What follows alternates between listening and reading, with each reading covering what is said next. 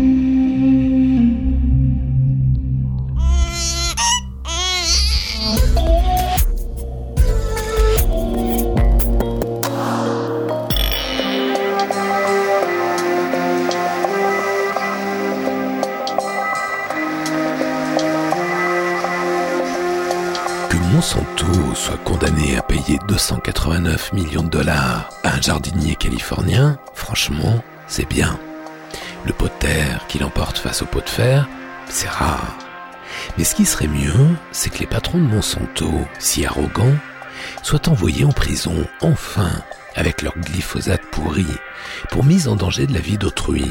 Autrui se comptant ici en centaines de milliers d'individus tout autour du monde. Bravo donc au jardinier Dwayne Johnson qui s'est tellement battu alors qu'il souffre d'un cancer en phase finale. Et bravo à son avocat qui s'est coltiné la cohorte de pénalistes de Monsanto, des dizaines d'avocats grassement payés, des centaines selon certains observateurs, le budget du numéro un mondial des pesticides n'ayant aucune limite, ce qui est rare dans l'histoire de la justice. La planète bleue, l'actualité à venir, les musiques du monde de demain. Aujourd'hui, nous allons parler de la transition énergétique, présentée par tous comme la panacée d'un futur durable. Mais quand on regarde de plus près ces nouvelles technologies, solaire, éolien, hydrogène, voitures électriques, on découvre qu'on nous trompe, que les technologies soutenues par les partisans de la transition énergétique sont tout sauf durables, notamment les terres rares. Y aurait-il une grosse escroquerie derrière l'écologie? En Argentine, nous allons découvrir une nouvelle scène passionnante qui s'éveille et se répand à travers toute l'Amérique latine, bien loin du ronronnement satisfait des voisins brésiliens et du tohu-bohu saturé de la cumbia, peut-être l'une des musiques les plus palpitantes du moment. Nous allons feuilleter un MOOC, un MacBook aussi passionnant qu'étonnant, America. Ce trimestriel littéraire n'existera que tant que Donald Trump sera au pouvoir. Aussitôt que Trump quittera les affaires, America cessera de paraître. Il est donc temps de le découvrir. Une équipe de chercheurs internationaux s'est mise au boulot dans son coin sans dépendre d'aucune institution pour lister toutes les énergies durables désirables, toutes ces autres façons de faire qui pourraient nous permettre d'inverser le cours du réchauffement climatique. Le résultat de leur recherche est un catalogue des 80 solutions les plus efficaces pour permettre à la planète d'atteindre le point de bascule à partir duquel la concentration de gaz à effet de serre dans l'atmosphère non seulement n'augmenterait plus, mais diminuerait. Un gros bouquin urgent et passionnant. Enfin, nous allons découvrir un ovni de la production musicale, la réunion improbable de Sly et Robbie, les stars de la Jamaïque, avec les meilleurs musiciens norvégiens et finlandais, un drôle de mix passablement exotique. Le panoramique sonore va nous entraîner aujourd'hui d'Oslo à Paris, de Grenoble à Palma de Majorque, de Vancouver à Buenos Aires, de Berlin à Kingston, de Los Angeles à Lausanne, de Londres à Istanbul via Helsinki, générique complet du programme musical, en fin d'émission. Rêver l'avenir encore un peu sur la planète bleue.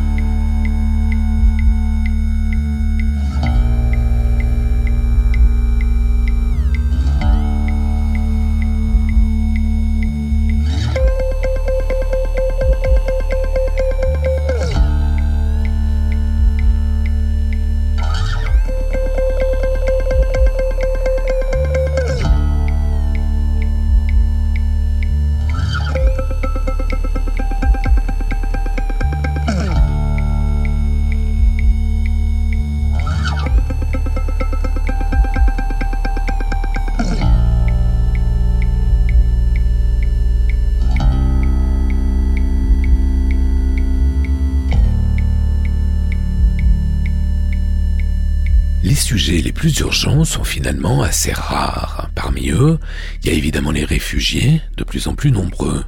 Qu'ils fuient la guerre, l'exploitation, la sécheresse, la malnutrition, le chômage, bref, la misère, ils sont de plus en plus nombreux et nous ne sommes qu'au tout début du phénomène. Le nombre de réfugiés ne va cesser d'augmenter dans les prochaines années. Les drames qui se multiplient sous nos yeux, quasiment à nos portes, à la frontière italienne, espagnole ou à proximité de Malte et de la Corse, commencent à peine à sensibiliser quelques-uns alors que certains observateurs nous alertent depuis déjà plusieurs décennies. Une autre urgence de l'époque, c'est évidemment la transition énergétique. Mais là aussi, les alertes lancées par les experts ont eu bien peu d'effet. L'écologie, c'est bien connu, tout le monde s'en fout. On se passionne pour la culture des radis dans son potager ou pour son développement personnel, mais toutes ces initiatives individuelles n'ont pas le moindre effet sur l'état de la planète, sur les paysans chinois dont les terres sont devenues désertiques ou sur les pêcheurs marocains qui passent dorénavant leur vie assis sur la plage à regarder la mer vide, la mer vidée de ses poissons par les bateaux usines européens et russes qu'ils contemplent au loin.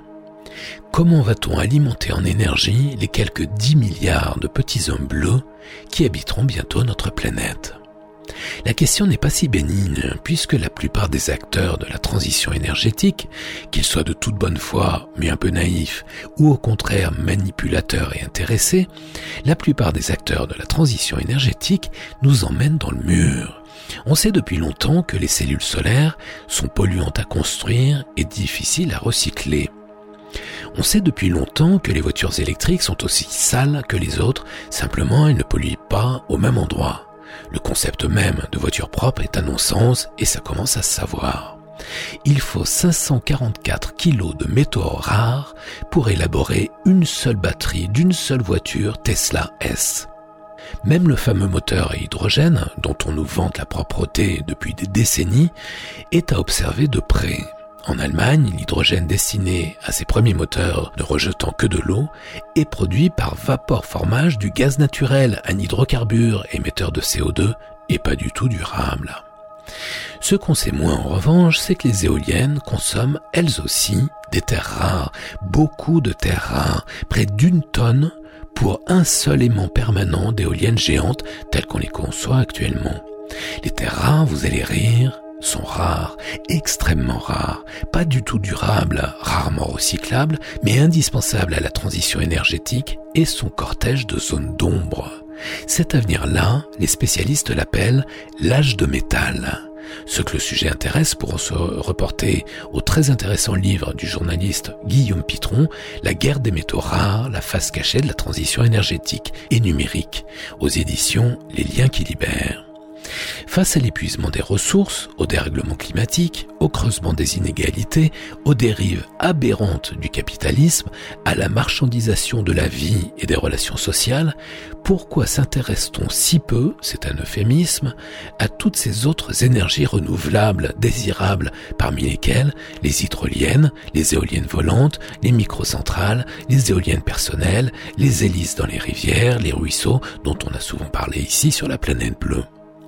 Peut-on s'en remettre à des gens comme Jeff Bezos, patron d'Amazon, qui tenait des propos d'abruti absolu il n'y a pas 10 ou 15 ans, mais en 2016, il disait Nous ne voulons pas vivre sur une terre où nous devrions geler la croissance de la population et réduire l'utilisation d'énergie, quitte à délocaliser l'industrie lourde dans l'espace pour sauver la Terre. On croit rêver. Eh ben non, on cauchemarde.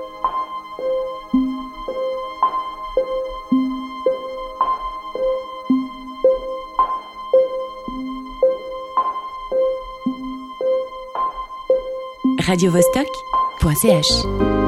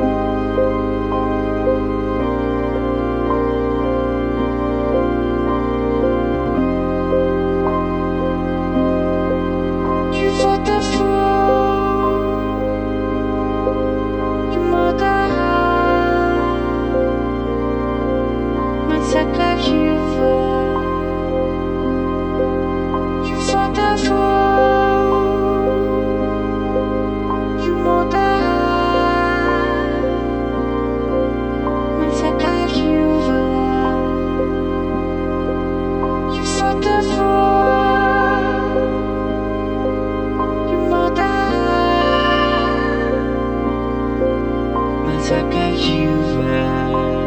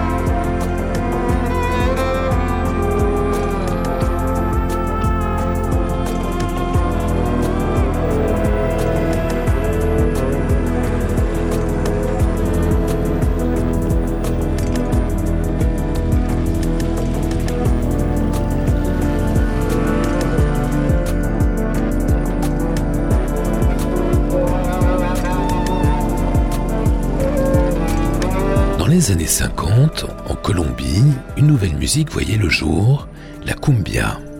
Très tôt, ce cocktail de bonne humeur et de joie de vivre s'est accoquiné aux accents caraïbes des pays alentours et s'est rapidement propagé à travers l'Amérique latine, Argentine, Pérou, Bolivie, Salvador, Équateur, Panama, Cuba. Mais la cumbia ne s'arrête pas là.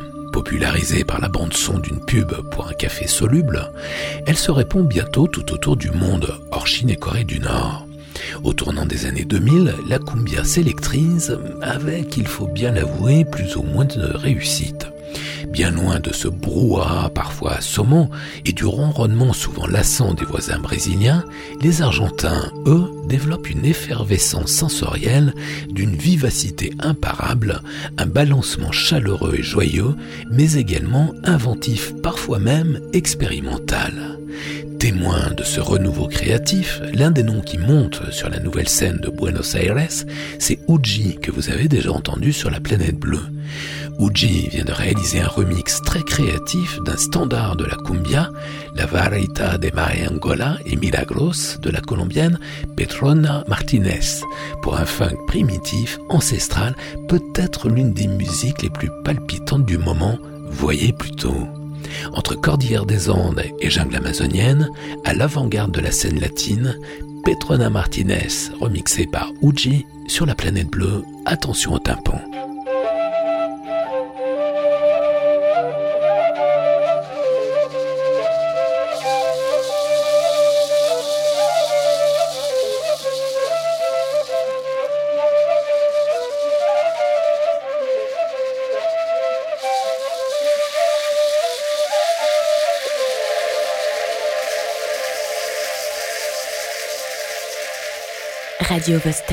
La planète bleue, le son de la Terre.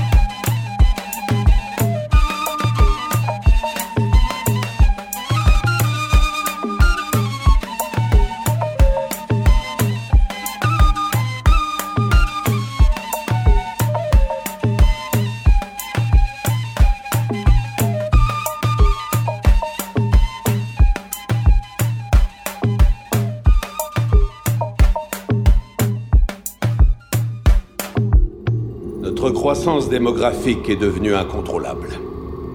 Notre environnement est moribond. Nos ressources ont été épuisées. Les guerres ont ravagé notre planète. Nous nous entretuons pour le peu qui nous reste. Dans dix ans, la moitié de la planète sera inhabitable. La planète bleue, bleue. Dans 15 ans, la moitié de la population mondiale sera morte de faim. Nous n'avons plus de temps à perdre. On est à l'étroit sur notre Terre. Nos enfants seront les témoins de la fin du monde. I wish I was mole in the ground. Yes, I wish I was mole in the ground. If I'm a mole in the ground, I'd root wish I was a mole in the ground. Oh, Tippy wants a nine dollar shawl. Yes, Tippy wants a nine dollar shawl. I come over the hill with a forty dollar bill. Baby, where you been so long? I've been in the band so long. Yes, I've been in the band so long. Been in the band with a rough and rowdy man. Baby, where you been so long? Oh, I don't like a railroad man. No, I don't like a railroad man. If I'm a railroad man, then I kill you when I can. And drink up your blood like wine.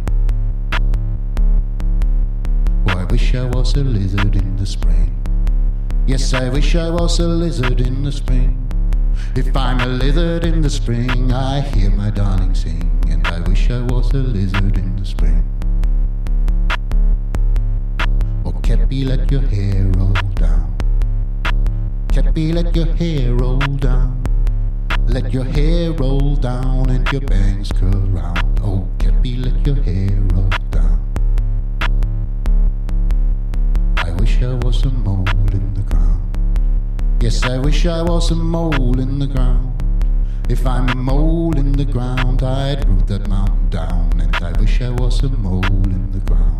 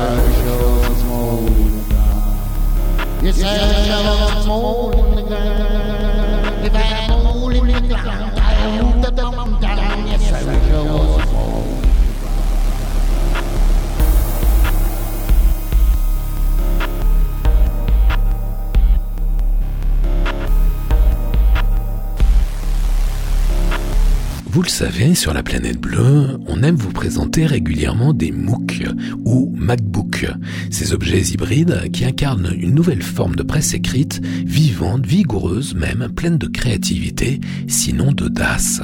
Les MOOC sont en général trimestriels, distribués en librairie et dépourvus de pub, ce qui offre un confort de lecture sans pareil. Ils s'inscrivent dans le temps long, la profondeur, loin des petites formules qui claquent.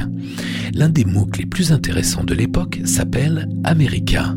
Il a été cofondé par François Bunel, qui anime la grande librairie sur France 5, et Eric Fotorino, déjà cofondateur de l'hebdomadaire Le 1. America ne parle que des USA, mais pas le pays d'hier, celui des mythes évanouis, non, celui d'aujourd'hui, désenchanté, divisé, déchiré comme jamais depuis l'élection de Trump. Un pays parcouru par une désillusion dévastatrice qui bafoue le rêve américain. Ce qui est très original dans America, peut-être même unique, c'est que ce magazine littéraire n'existera que pour 16 numéros, après quoi il se sabordera, comme actuel en son temps. Sauf que là, c'est annoncé d'emblée. America a vu le jour avec l'élection de Trump, il disparaîtra avec lui. 16 numéros, 4 années d'existence, un point, c'est tout. Le trimestriel éphémère pratique un journalisme très particulier pour deux raisons. D'abord, c'est un journalisme de résistance, de combat, face à la beaufrie et l'égoïsme outrancier de la droite américaine. En outre, America est une revue littéraire. Elle ouvre ses pages à de grands écrivains, pour la plupart américains. Pour comprendre un pays, dit-on, il faut lire ses romanciers en prise avec le réel. Dans sa plus belle édition, la cinquième, America pose la question, en 200 pages, que reste-t-il de l'Amérique sauvage? Un numéro superbe et passionnant que vous pouvez toujours commander sur le site america-mag.com.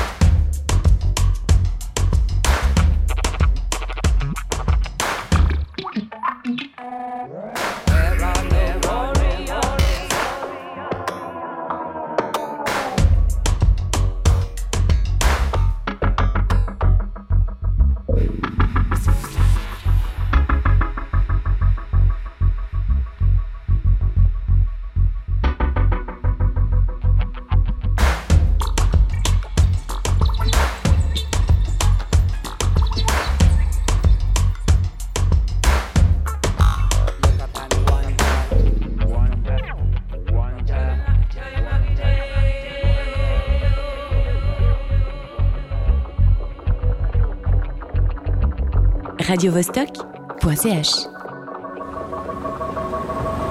D'où il venait ce martien De quelle planète il arrive cet énergumène Mais t'es d'où, toi Mais d'où elle sort celle-là Tu viens donc d'une autre planète?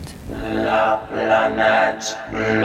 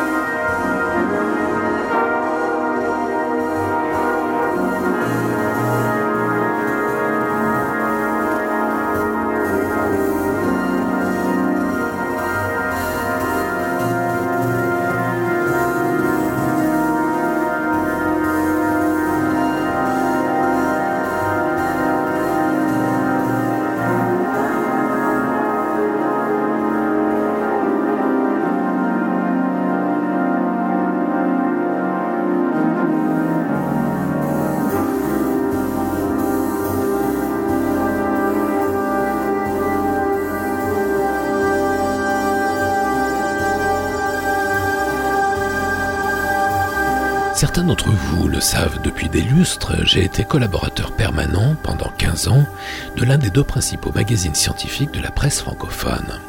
À ce titre, j'ai suggéré l'idée à plusieurs reprises de consacrer un hors-série du magazine à toutes ces énergies durables, renouvelables, soutenables, désirables, qui sont tellement nombreuses, et il en apparaît de nouvelles chaque mois, qu'il serait même possible, à mon avis, d'actualiser ce hors-série chaque année.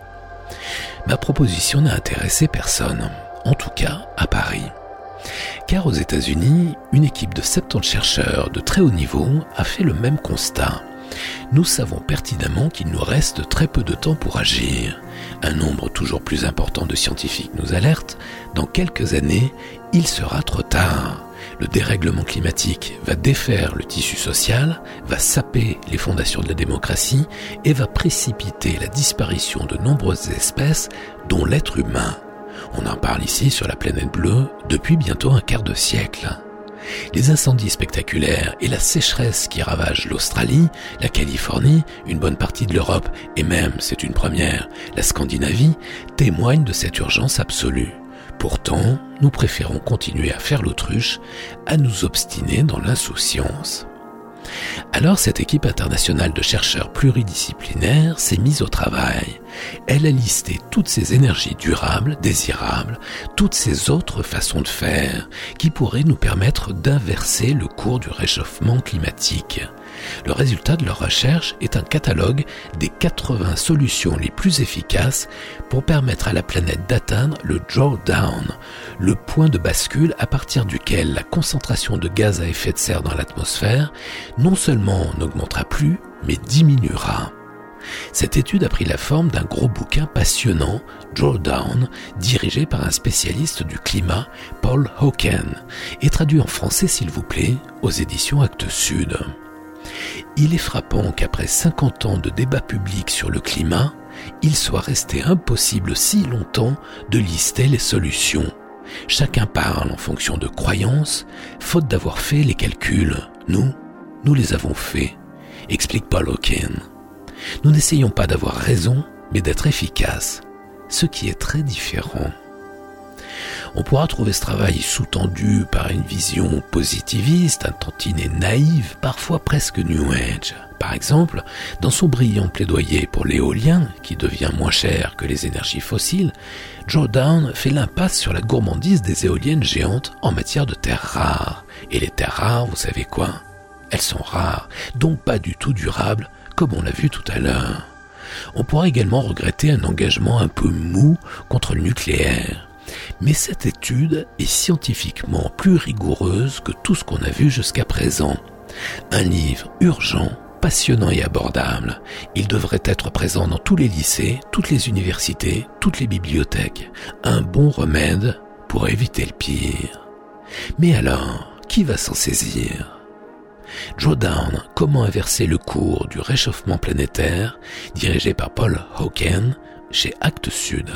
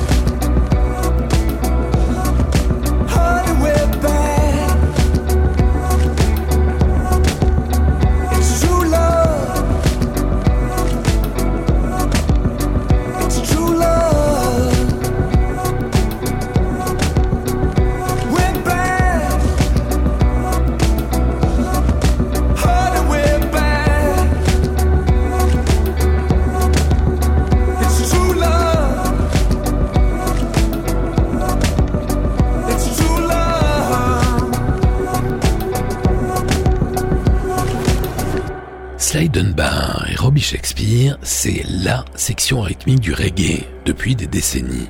Depuis les années 80, quand ils jouaient avec leur groupe de reggae novateur Black Uhuru.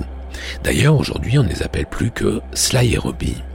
À la basse et à la batterie, ils ont collaboré avec la moitié de la planète, des Stones à mon pote Relema, le maître tambour zaïrois, en passant par Bob Dylan, Yann Dury, Gainsbourg, Manu Dibango, Carlos Santana, Bill Laswell, Chris Blackwell, Grace Jones, Khaled et j'en passe.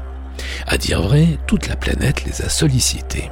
Toutes non, un village mondial peuplé d'irréductibles scandinaves résistait encore et toujours. Mais c'en est fini. Ça y est, les Norvégiens, les Finlandais, eux aussi ont craqué. En fait, toute une partie de l'écurie La Planète Bleue a enregistré avec les légendes du reggae. Nils Peter Molver, Evin Arset et Vladislav Diley se sont enfermés trois jours au Paradiso, un studio d'Oslo avec les deux Jamaïcains en. Résultat, un chaud-froid extrême, pas banal, au-delà des frontières et des genres. Certes, il s'agit plus d'une curiosité exotique que d'un enregistrement essentiel. Pour la petite histoire, il y a quelques mois, quand j'ai voulu mettre la main sur cet ovni, sorti sur le petit label jazz OK, personne ne savait, chez Sony à Paris, qu'il distribuait Nordub. J'ai bien ramé, mais voilà, il est là. Sly Dunbar, Robbie Shakespeare, Niels Peter Molver, Evin Arset et Vladislav Dillet, Nordub au grand complet, sur la planète bleue.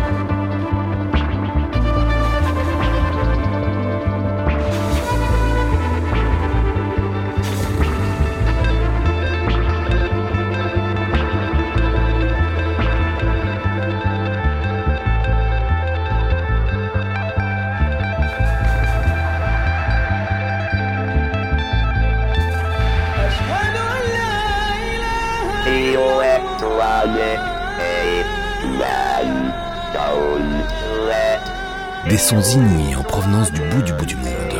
Des infos différentes, décalées, déviantes.